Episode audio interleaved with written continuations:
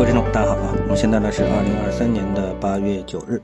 我们来看一下，在隔夜呢，我们看到美股呢是出现了比较大幅的一个回挫。那这个主要的原因呢是美国呢是要进入到了它的一个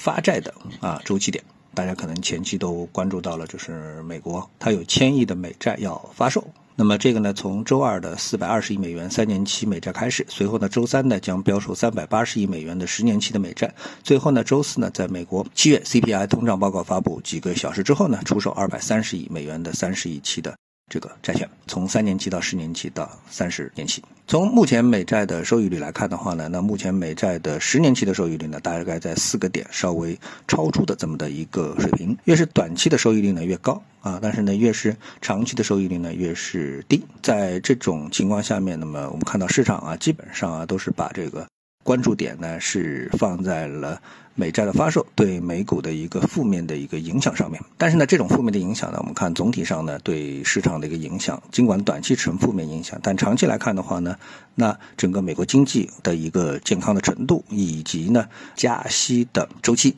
面临绝对的尾声啊，这个是市场整个的一个主旋律，所以呢多头呢也可以说是虎视眈眈，等待的这次回调啊能够结束。寻找一个合适的点，再重新入场，这是美股的一个情况。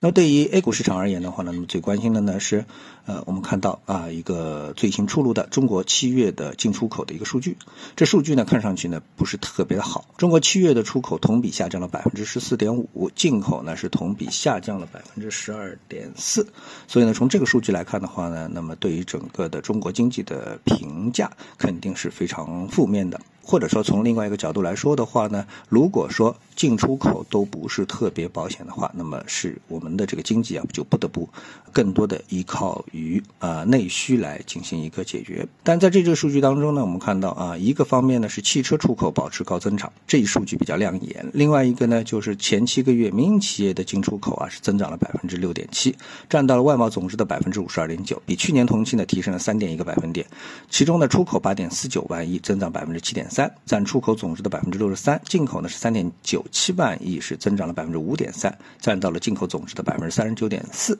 这样的来算的话呢，此消彼长啊，可以说国有企业和外商投资企业呢都是处于份额的下滑当中。那么这一点呢，更凸显了民营经济在这个经济当中的一个活力。这似乎呢是所有的看上去不太好的消息当中的呃比较好的消息啊之一。最后还有一个消息，其实是非常关键的，就是一个碧桂园。那那碧桂园呢，再次啊爆出了它的这个应于八月七日支付的两笔美元债的这个利息，合计约两千两百五十万美元没有一个支付。这个呢，使得大家对于继恒大之后，碧桂园会不会也出现暴雷，是给予了极度的这个关注。那么，如果说碧桂园要暴雷啊，那么从这个呃我们所看到的恒大的这个暴雷的规模来看的话，那么有可能就把原来的两万亿变成了四万亿这样的一个级别。那么也在这样一个背景下，那么我们说从多方面的背景来考虑的话，那人民币呢在隔夜呢是出现了比较大幅的一个回撤，呃，又回到了近七点二五的这么的。一个水平，盘中是跌幅之巨大，所以呢，